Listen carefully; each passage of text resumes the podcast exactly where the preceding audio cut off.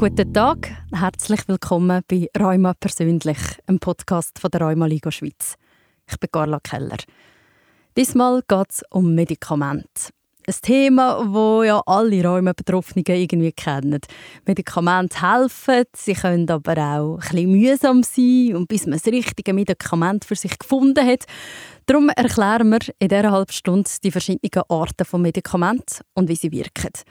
Für das habe ich mir eine Fachperson geholt, und zwar den Dr. Adrian Forster. Du bist Chefarzt Rheumatologie und Rehabilitation bei der Schultestklinik Zürich. Willkommen. Hallo. Man kann die Auswirkungen von Rheuma lindern mit Ernährung, Bewegung, Komplementärmedizin. Darüber reden wir auch noch, aber eben auch mit Medikamenten. Viele Leute googeln da dann auch, man liest dann so vielleicht gleich eine Packungsbeilage, dann sieht man all die Nebenwirkungen. Es macht doch auch ein bisschen Angst. Was sind für dich Zeichen, wenn braucht eine Person mit Rheuma spezifische Medikamente? Ein Patient äh, mit einer entzündlichen Rheumaerkrankung äh, braucht ein Medikament, wenn er zum einen leidet, einfach weil er Schmerzen hat. Das kann an den Gelenken oder an der Wirbelsäule sein wenn äh, die Entzündungen von der Gelenk dazu führen, dass seine Funktion beeinträchtigt ist, also dass zum Beispiel nicht mehr richtig laufen kann oder etwas nicht mehr richtig heben kann. Und was wahrscheinlich am wichtigsten ist und man am Anfang gar nicht so realisiert, äh, es braucht Medikamente zum verhindern, dass die Entzündungen Zerstörungen macht äh, an den Gelenk und äh, auch äh, an der Wirbelsäule. Dort ist vor allem eine Verstiefung, die eintreten kann, wenn man nicht behandelt wenn wir schon zum Ziel schauen mit Medikamenten, ist es, dass man keine Schmerzen mehr hat oder im besten Fall hat man kein Medikament mehr müssen nehmen ja, also das Ziel von einer Therapie ist, dass äh, die Schmerzen weg sind, da aber auch man als Arzt sieht, da keine Entzündung mehr da ist, sei es an den Gelenken oder an der Wirbelsäule oder auch äh, an anderen Organen. Und dass der Patient sich eigentlich so fühlen kann, wenn er sich äh, von dieser Erkrankung äh, einmal äh, gefühlt hat. Aber wenn man diesen Zustand erreicht, ist es meistens eben nötig, dass man dauernde Medikamente nimmt und das auch über eine längere Zeit. Schauen wir mal an, was für die Medikamente dass es alles gibt, damit sie möglichst gut wirken, eben, dass man das auch so schafft. Gehen wir davon aus, jemand hat neu Rheuma. Was empfiehlst du als erstes? Kannst du mal eine Übersicht auch vielleicht über die Medikamentengruppe geben? Also man wird meistens kommt ja ein Betroffener mit Schmerzen, weil der Steinwein zuerst einmal stört und darum wird er die Schmerzen weg haben. Und darum äh, wird man zu Schmerzmitteln greifen. Es gibt äh, einfache Schmerzmittel, wie zum Beispiel äh, Paracetamol. Die tun aber nur einfach den Schmerzen lindern. Und dann beim Rheumapatient, da ist eine Entzündung dabei und darum lohnt es sich natürlich, dass man ein Medikament nimmt, wo eben auch gleichzeitig entzündungshemmend ist. Und das sind dann die sogenannten nicht-steroidalen Antirheumatika. Also die kombiniert Entzündung hemmen und äh, auch äh, Schmerz lindern. Und wenn man dann sieht, äh, das, das genügt nicht, vor allem äh, wenn man sieht, äh, die Gelenke sind geschwollen, dann äh, wird man äh, zu einer stärkeren Entzündungshemmung greifen. Und was da einfach am allerschnellsten ist, sind die Medikamente, die man mit äh, Cortison bezeichnet. Das ist noch heute eine der allerschnellsten Therapien. Also man nimmt am Morgen eine Tablette und in den kommenden Stunden geht es einem bereits schon besser. Aber es hat eben natürlich einen Haufen Nebenwirkungen, die vielen Leuten äh, natürlich äh, bekannt sind und sie sich darum äh, sorgen. Und weil man das nicht akzeptieren kann, die Nebenwirkungen, die Toxizität, die Risiken von der Cortison-Medikamente, tut man eigentlich fast immer bei jemandem, der stärker betroffen ist von einer entzündlichen Rheumaerkrankung, sogenannte Basismedikamente einsetzen. Die Basismedikamente sind nicht mit diesen Nebenwirkungen und Risiken verbunden. Wenn man die längerfristig anwendet, kann man mit einer sehr guten Verträglichkeit rechnen. Aber äh, sie haben auch gewisse Probleme. Eines davon ist, dass die herkömmlichen Basismedikamente, die haben relativ lang, bis sie ihre Wirkung entfalten. Es geht etwa so zwei bis drei Monate bei den meisten. Und überbrückend braucht man dann halt gleich äh, Cortisonmedikament oder nicht steroidale Antirheumatika, bis eben die greifen tun. Und dann unter diesen Basismedikamenten gibt es nebst den herkömmlichen die sogenannten Biologika. Äh, das sind biotechnologisch äh, hergestellte Medikamente. Die wirken deutlich schneller, haben aber auch ihre Schwierigkeiten äh, und Probleme. Unter anderem muss man sie spritzen und sie sind mit einem beträchtlichen Infektionsrisiko verbunden. Schauen wir alles jetzt noch im Detail an. Das war mal eine gute Übersicht. Aber die Basismedikamente, du hast schon angetönt, es gibt ja die synthetischen und die biologischen Basismedikamente, haben nichts mit Bio zu tun, sondern sind auch künstlich produziert. Was muss man dazu wissen? Also wenn wir eben gerade mit den Biologika starten sind äh, biotechnologisch hergestellt. Wenn man es negativ formulieren würde, könnte man auch sagen, gentechnologisch äh, hergestellt.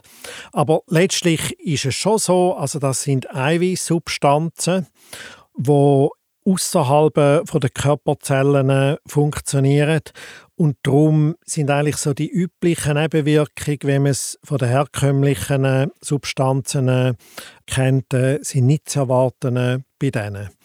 Äh, weil es Eiweißsubstanzen sind, äh, muss man sie spritzen oder man gibt es Infusion und man muss sie auch gekühlt transportieren. Also die direkt aus dem Kühlschrank nehmen und dann spritzen. Man kann die nicht bei Zimmertemperatur aufbewahren. Aber die Verträglichkeit ist also recht gut. Eigentlich das einzige Problem ist bei denen, wo man spritzt, dass so bei einem Drittel der Patienten gibt es Hautreaktionen. Und dann aber, äh, wenn ich schon gesagt habe, sind Risiken damit äh, verbunden. Das Hauptrisiko, dass die Infektionsneigung ein bisschen erhöht ist unter diesen Medikamenten. Selten kann es auch gewisse Autoimmunreaktionen auslösen, wie zum Beispiel äh, an der Haut oder an Nerven. Du hast jetzt Nebenwirkungen erwähnt, aber das gibt es halt einfach auch immer und oder sind die, muss man die wirklich in Betracht ziehen? Ich glaube, man muss da immer in Betracht ziehen, aber äh, man sollte natürlich nicht den Packungsbeilage lesen, weil man muss sich vorstellen, die Firmen um sich aus der Verantwortung zu ziehen, eigentlich sozusagen immer alles darauf aufführen, wo, wo man sich überhaupt vorstellen kann, dass auftritt, beziehungsweise wo in der klinischen Studie ein Patient irgendwann einmal äh, formuliert hat. Also was dort drauf steht, äh, ist jetzt keinesfalls so, äh, dass man mit, mit all dem rechnen muss. Und bei welchen Rheumaformen würdest du die am Menschen empfehlen? Die Basistherapie? Also Basistherapeutika wird man, wird man dann empfehlen, wenn man einfach sieht, dass man mit herkömmlichen entzündungshemmenden Schmerzmitteln und auch mit Cortison nicht zu einem Ziel kommt, bei einer vertretbaren äh, Verträglichkeit.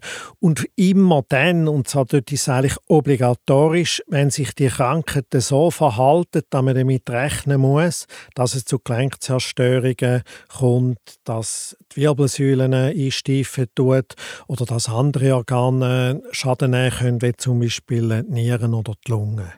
Und bei welchen Rheumaformen würdest du die synthetischen und wenn die äh, Biologika einsetzen? Ähm, also bei, bei den synthetischen muss man sagen, haben wir eigentlich zwei Gruppen. Wir haben die herkömmlichen Medikamente, die man schon seit Jahren anwendet tut. Also zum Beispiel äh, Antimalarika, das sind Medikamente, die man ursprünglich mal gegen eine Malaria gebraucht hat. Sulfasalazin, Methotrexat, Leflonomid, das sind so Mittel, die man ursprünglich mal eher gegen Chemotherapie äh, gebraucht hat. Und dann haben wir noch synthetische Substanzen, die eher moderner sind sind sogar jünger wie die sogenannten Biologika. Das sind solche, die eigentlich ähnlich hergestellt werden äh, wie die alten, äh, die kleinmolekular sind, darum auch in Zellen äh, eingehen die aber im Gegensatz zu den alten ganz spezifisch gewisse Enzyme in den Zellen äh, beeinflussen. Eines der bekanntesten sind die Januskinasehämmer. Okay. Wenn wir bei Medikamenten sind, die ähnlich sind, aber nicht ganz gleich, es gibt ja auch Biosimilars, die sind ähnlich wie die Biologika. Biosimilars sind vor allem viel günstiger. Sie wirken ähnlich, aber eben nicht ganz gleich. Was muss man da wissen? Ja, also ich glaube, man darf global damit rechnen, dass so ein Biosimilar genau gleich wirksam ist äh, wie die Originalsubstanz. Auch wenn es vom, vom Aufbau her das Eiweißmolekül ein bisschen anders äh, aussehen kann äh, von Substanz äh, zu Substanz, aber das ist nicht relevant. Also ich denke, es ist ein guter Weg, um ein bisschen Kosten im Gesundheitswesen zu sparen. Gut, und das hat jetzt ein Arzt gesagt, das darf, darf man auch glauben. Du hast vorher schon angetönt, aber die Basismedikamente, die haben ziemlich lang, bis die wirken. Wieso haben die so lange? Also man muss sagen, bei den herkömmlichen äh, weiß man das eigentlich nicht so genau. Man kennt dort auch den Wirkungsmechanismus äh, nicht, nicht präzise. Also es ist einfach ein Erfahrungswert, äh, wo man mit diesen äh, Medikamenten hat. Mhm. Grob gesagt, oder, beeinflusst es auch den Zellstoffwechsel und da braucht einfach eine gewisse Zeit. Wenn wir noch anschauen, wenn man entzündliche oder nicht entzündliche Rheumaformen hat, wie unterscheidet sich Medikamente? Also das ist, das ist ganz wichtig. Also wir haben bis jetzt eigentlich nur von Medikamenten geredet, die man bei entzündlichen Rheumaformen einsetzen tut. Und bei nicht entzündlichen Rheumaformen also sieht das komplett anders aus.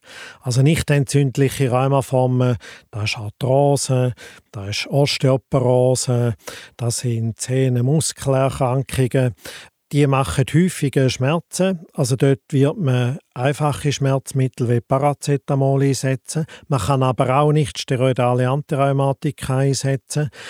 Dann bei der Arthrose, also sollte man keinesfalls ein Cortisonmedikament schlucken. Es kann aber Sinn machen, dass man Cortisonmedikamente in die Gelenke spritzen tut. Also das sind so Mittel, die man dort einsetzen tut. Zum Teil verwendet man auch Medikamentengruppen, wo man sonst gegen Epilepsie braucht oder wo man gegen Depressionen braucht, vor allem so bei chronischen Formen von Schmerzen. Und bei ganz akutem Schmerz, zum Beispiel einem frischen Wirbelbruch, dort kann es auch mal Sinn machen, ein Medikament vom Morphium-Typ anzuwenden. Cortisonmedikamente, die du erwähnt hast, oder auch die nicht-steroidalen Antirheumatika. Auf das würde ich gerne auch gerade noch eingehen. Zuerst noch die Frage, jetzt haben wir schon über so viele verschiedene Medikamente geredet. Ich habe es auch noch interessant gefunden, wenn man fünf Medikamente gleichzeitig nimmt, sei das Immunsuppressiva, Schmerzmedikamente oder andere Medikamente, fünf Medikamente haben etwa zehn Wechselwirkungen. Das ist ja schon, also schon extrem. Also, was gibst du da für Tipps? Das muss man beachten. Wie viele Medikamente nehmen oder all in one? Also generell ist immer natürlich anzustreben, möglichst wenig verschiedene Medikamente.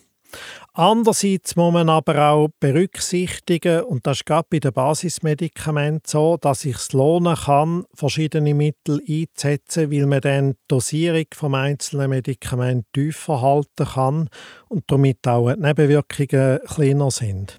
Also es ist so eine Gratwanderung.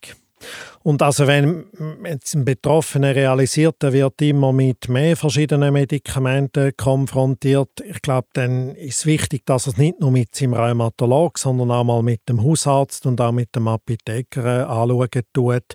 Braucht es da wirklich alles äh, von dem und wie sieht es äh, mit den Wechselwirkungen aus? Das ist auch so etwas typisch für Räume, oder? Man hat immer sehr viele verschiedene Ansprechpersonen. Ähm, aber es gibt die Medikamente, die Entzündungen hemmen und durch das Schmerzen reduzieren.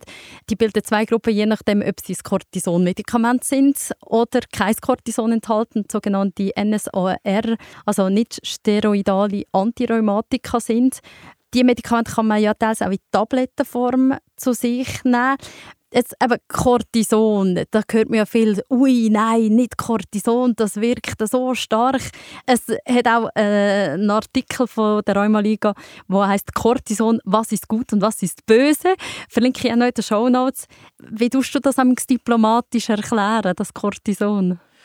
Also ich habe schon gesagt, einer der ganz, ganz grossen Vorteile ist, es wirkt einfach sofort. Und es hat sehr eine starke entzündungshemmende äh, Wirkung. Dann haben wir den grossen Vorteil, also wir können es als Tabletten nehmen. Das machen wir dann, wenn jetzt ein Betroffener verschiedene Gelenke äh, hat, äh, wo man behandeln muss. Man kann es aber auch, wenn nur ein einzelnes Gelenk da ist, ins Gelenk spritzen. Also das ist auch etwas Gutes. Äh, wir haben zu wenig Medikamente, die man auch kann, äh, um, verwenden kann, um in ein einzelnes Gelenk spritzen oder sonst an eine Struktur im menschlichen Körper. Ich, ich glaube, das sind so die Hauptvorteile und kurzfristig muss man sagen, sehr gut äh, verträglich. Ich meine, kurzfristig wenn man so beobachtet, also die meisten Patienten sind ein bisschen aufgetatscht, äh, ein bisschen nervös, schlafen vielleicht nicht so gut, aber sonst eigentlich nicht viele Nebenwirkungen. Das Problem ist dann, wenn man höhere Dosierungen anwendet, tut längerfristig, also dann kann so ein Medikament natürlich äh, sehr schädlich werden. Also darum immer eigentlich, wenn man sieht, dass man auf Cortison angewiesen ist, in einer gewissen Dosierung über längere Zeit, ist eine Basistherapie zwingend. Mhm. Mit eben herkömmlichen Medikamenten oder äh, Biologika. Jetzt hast du gesagt, die Cortison-Medikamente sind kurzfristig gut verträglich. Sie wirken schnell, haben aber auch halt sehr viele Nebenwirkungen. Wenn empfiehlst du dann halt doch ein Cortison-Medikament zu nehmen und wenn auf ein nicht steroidales Antirheumatika zu setzen?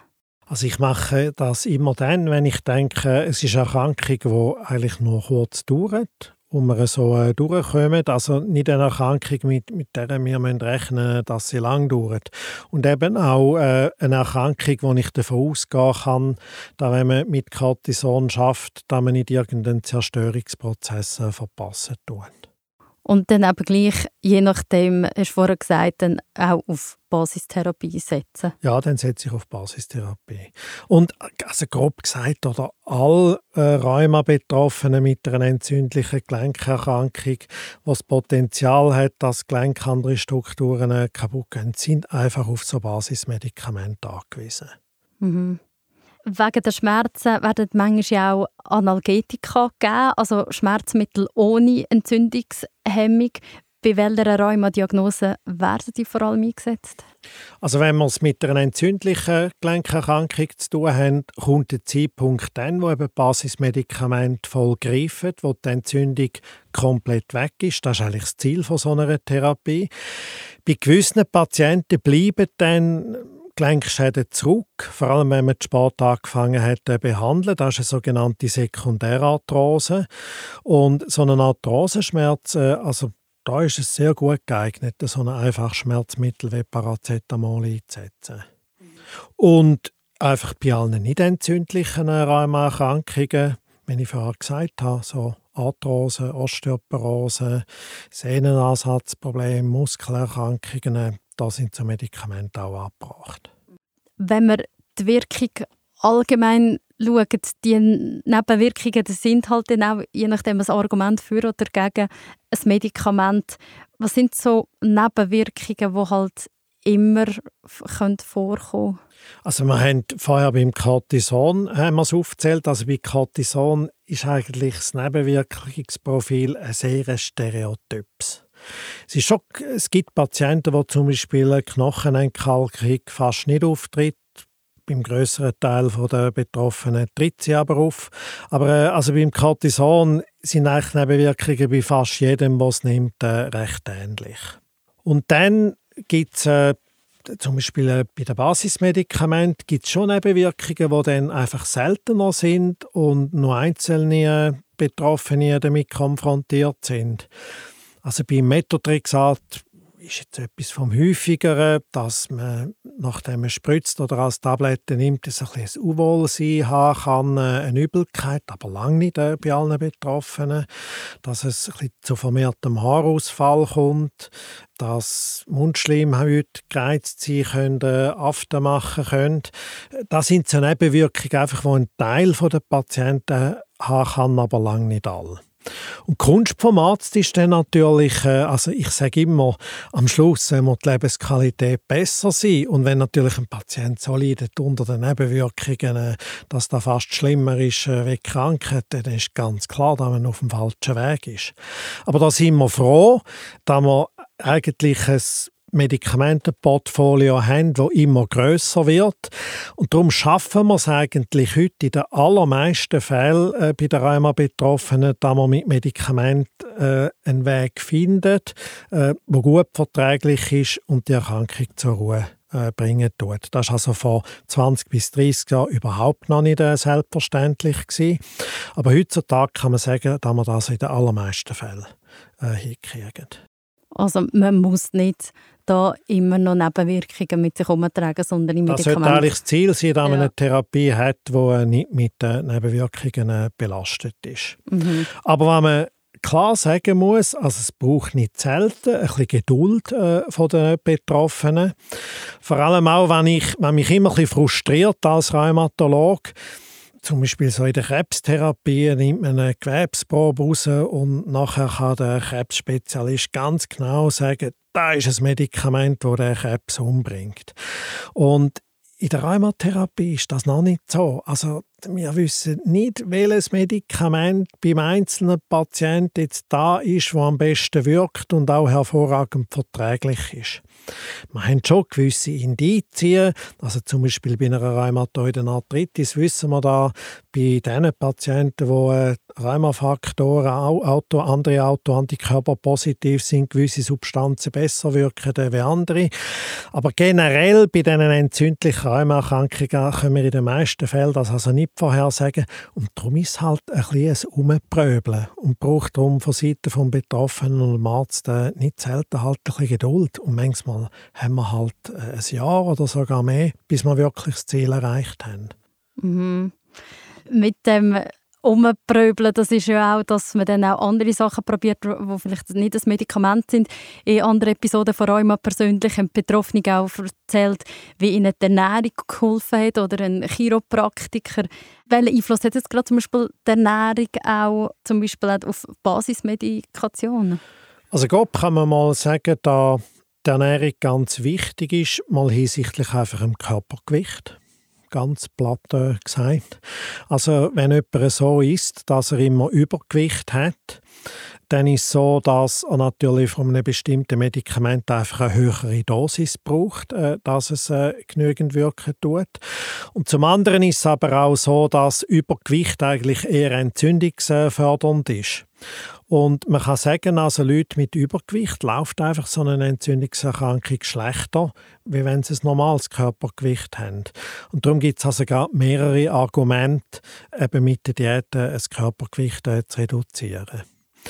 Dann daneben äh, ist, kann man die Diät natürlich so gestalten, dass sie entweder entzündungsfördernd ist äh, oder entzündungshemmend ist. So eine ideale entzündungshemmende Diät ist eine mediterrane Diät, wo man idealerweise ein bisschen mehr tut, äh, Fisch nehmen und besonders geeignet sind Meerfisch, weil die haben so entzündungshemmende Öl drin, anstelle von eher fettigem Fleisch. Welchen Einfluss haben auch komplementärmedizinische Präparate? Wie weit ist man da schon? Also es gibt komplementärmedizinische Medikamente, die eigentlich gut untersucht sind. Also ich will zum Beispiel erwähnen, Teufelskrallen ist so ein Medikament, Hapagophytum. Das ist eine Pflanze von Südafrika, Namibia auch wo man gut weiß, wenn man da regelmäßig rein tut, also ich sage jetzt mal mindestens einen Monat, oder? Gewissermaßen auch als Basismedikament hat das einen gewissen schmerzlindernden Effekt. Aber man darf nicht eine relevante Entzündungshemmung davon erwarten. Aber bei Patienten, die einfach langfristig eine Schmerzlinderung wollen, an den Gelenken, ist das eine Option, die sehr gut, man, man gut empfehlen kann. Wenn man jetzt die richtigen Medikamente für sich gefunden hat. Es geht zu den Alltag. Gibt es denn auch, dass ähm, Rheuma-Medikamente irgendwann gar nicht mehr so nützen, die Wirkung nachlässt? Äh, das ist tatsächlich äh, der Fall. Es gibt bekannte Mechanismen, aber auch in, vielen Fällen ist es unbekannt, äh, warum das passieren tut. Weil es ist ja immer schwierig, dann abzuschätzen, ist die Wirkung, die nicht mehr da ist, oder hat einfach nimmt die Aktivität der Erkrankungen mehr zu. Also das ist schwierig abzuschätzen. Ein gut bekannter Mechanismus bei der Biologik ist, dass der Körper die Eiweißsubstanzen, die man regelmäßig spritzt, plötzlich als fremd erkennt, weil er eigene Antikörper gegen das Medikament bildet. Also wenn das passiert, dann wird das Biologikum immer schneller abbauen, die Spiegel sind nicht mehr so hoch und es verliert die Wirkung. Aber die gute Nachricht ist, wenn man dann ein Biologikum nimmt, das verwandt ist, dann funktioniert wieder so, äh, wie es ursprünglich gewirkt hat. Und ist das viele so, dass es eben dann mit der Zeit aber je nachdem nicht mehr wirkt oder auch krankheitsstärker? Nein, es ist also ein Wirkungsverlust ist auch etwas, was eher selten ist. Mhm. ist eher selten. Ich meine, äh, meine, sind häufiger damit konfrontiert, dass Krankheit äh, an Aktivität zunimmt. Mhm. Gehen wir gleich vom Fall aus, dass Krankheit nicht mehr so stark ist. Man will die Medikamente langsam absetzen. Natürlich machen wir das nicht einfach so, sondern man bespricht sich jetzt erst mit dem Rheumatologen oder der Rheumatologin, die ihn behandelt. Und und dann, wie, was muss man da beachten? Also, das ist mich ganz ein wichtiger Punkt. Generell ist zu sagen, also wenn man das Ziel einmal erreicht hat, mal Krankheit ruhig ist, ist sicher noch nicht der Zeitpunkt, um äh, jetzt einfach schon anfangen, dran um, schon wieder äh, zurückschrauben. Ich sage den Patienten immer, es ist wie ein wildes Tier, das man nie gefangen hat. Wenn es mal im Käfig ist, macht man nicht gerade wieder das Törli auf, äh, dass es losrennt, weil es nochmal einfangen äh, ist wieder genau gleich mühsam wie das erste Mal. Aber man kann es grob sagen, dass ungefähr, wenn eine Krankheit mal so zwei Jahre lang ruhig ist, dass man darf probieren, ein bisschen zurückzugehen. Und da gibt es eigentlich dann zwei Wege. Also der eine Weg ist, dass man einfach die Dosis vom Medikament reduzieren oder äh, dass man den Abstand von Mine und vor allem den Abstand von Spritzeninfusionen verlängern tut. Wichtig ist, dass man nicht einfach auf einen Schlag alles aufhört, also das ist ganz ungünstig, sondern einfach vorsichtig probieren, ein bisschen die Dosis zu reduzieren oder die Abstände zu verlängern.